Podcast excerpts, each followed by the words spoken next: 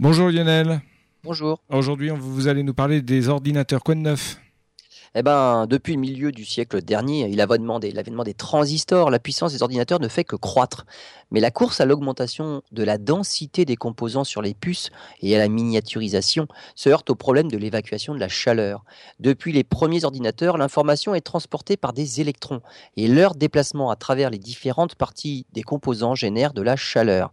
Il y a bien eu des tentatives pour développer un ordinateur basé non pas sur un déplacement d'électrons, mais sur un déplacement de photons. L'intérêt serait double. Les photons ne dégagent pas de chaleur et ils sont beaucoup plus rapides.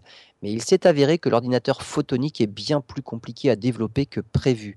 Une nouvelle voie semble être prometteuse, à mi-chemin entre les deux technologies en fait. Une équipe de chercheurs du MIT, hein, le célèbre euh, Institute de Technology de Massachusetts, a réussi à faire cohabiter des puces conventionnelles, donc avec des transistors, et connecter les composants avec des faisceaux de photons.